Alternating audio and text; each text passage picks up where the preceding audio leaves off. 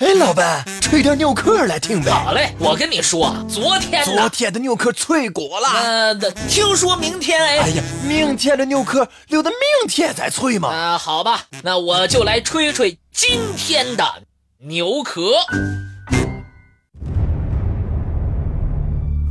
漫漫历史，如同一条长河，它把人类托举到了文明的巅峰。很多文明正在慢慢消失。吹牛壳特别策划：正在消失的古文明。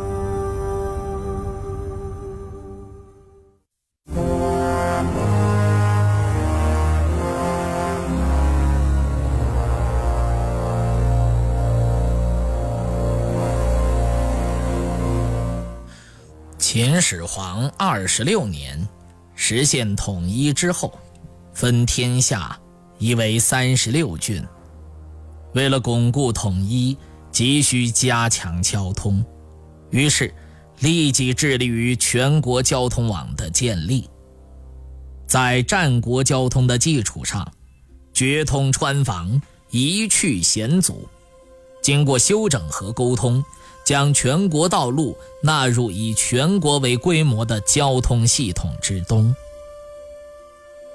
史记·秦始皇本纪》记载：三十五年，道九原抵云阳，嵌山引谷，直通之。《六国年表》记载：秦始皇三十五年，为直道，道九原，通甘泉。《蒙恬列传》记载。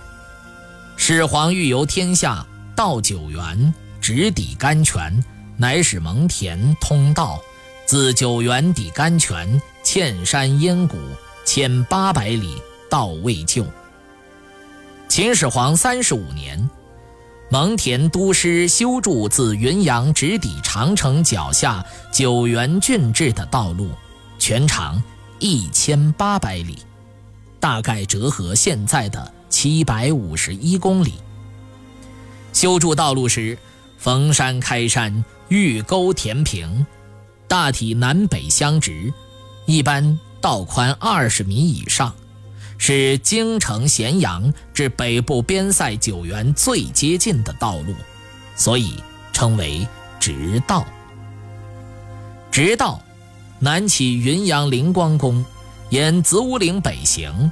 经过现在陕西敦化县鬼门口、旬邑县石门关、黄陵县艾蒿店祖元关、古道岭、富县槐树庄、张家湾西侧、甘泉县乔镇乡方家河村、志丹县安条林场、侯氏乡等，进入安塞县境内，又沿衡山南路经现在的子长县北境、子洲。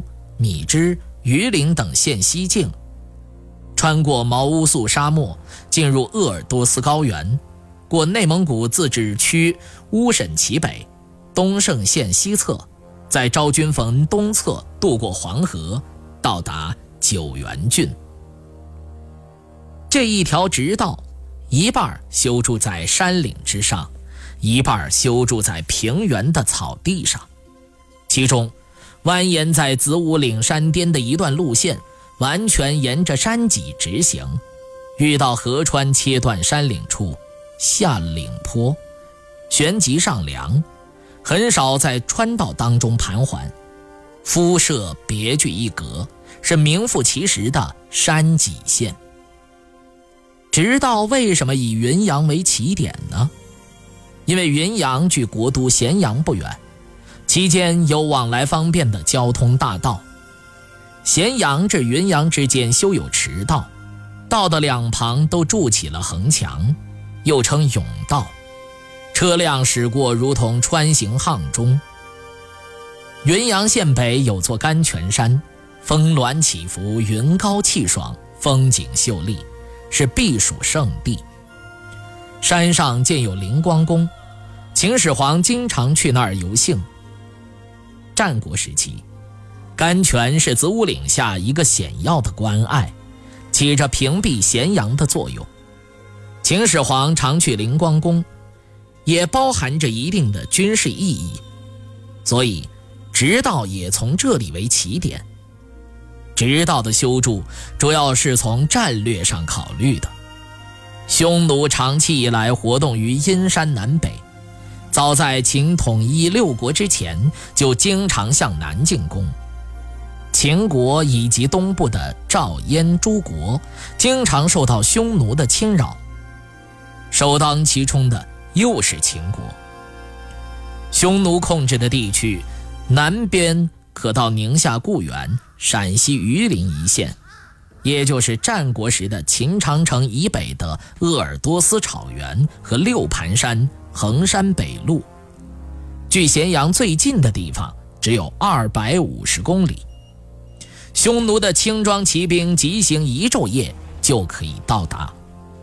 秦始皇以前的秦国一般都对匈奴采取消极防御的战略，征发民众修筑长城，但长城并没有。也不可能完全保障北方的安宁。秦始皇统一全国之后，派遣蒙恬率领三十万大军北征，把匈奴驱逐到了阴山以北。秦王朝在新统一的地区建立了三十四座县城，从内地迁徙了大批民众到这些地方定居，并在现在的包头市以西设置了九原郡。进行统筹管理。在驱逐匈奴的第二年，下令修筑直道，以便有效地统治这一片国土。据史料记载，秦直道修通之后，秦始皇的铁甲骑兵从灵光宫军事指挥地出发，三天三夜就可以抵达阴山脚下，与长城构成 T 型战略防御体系。使匈奴不敢南下，而牧马。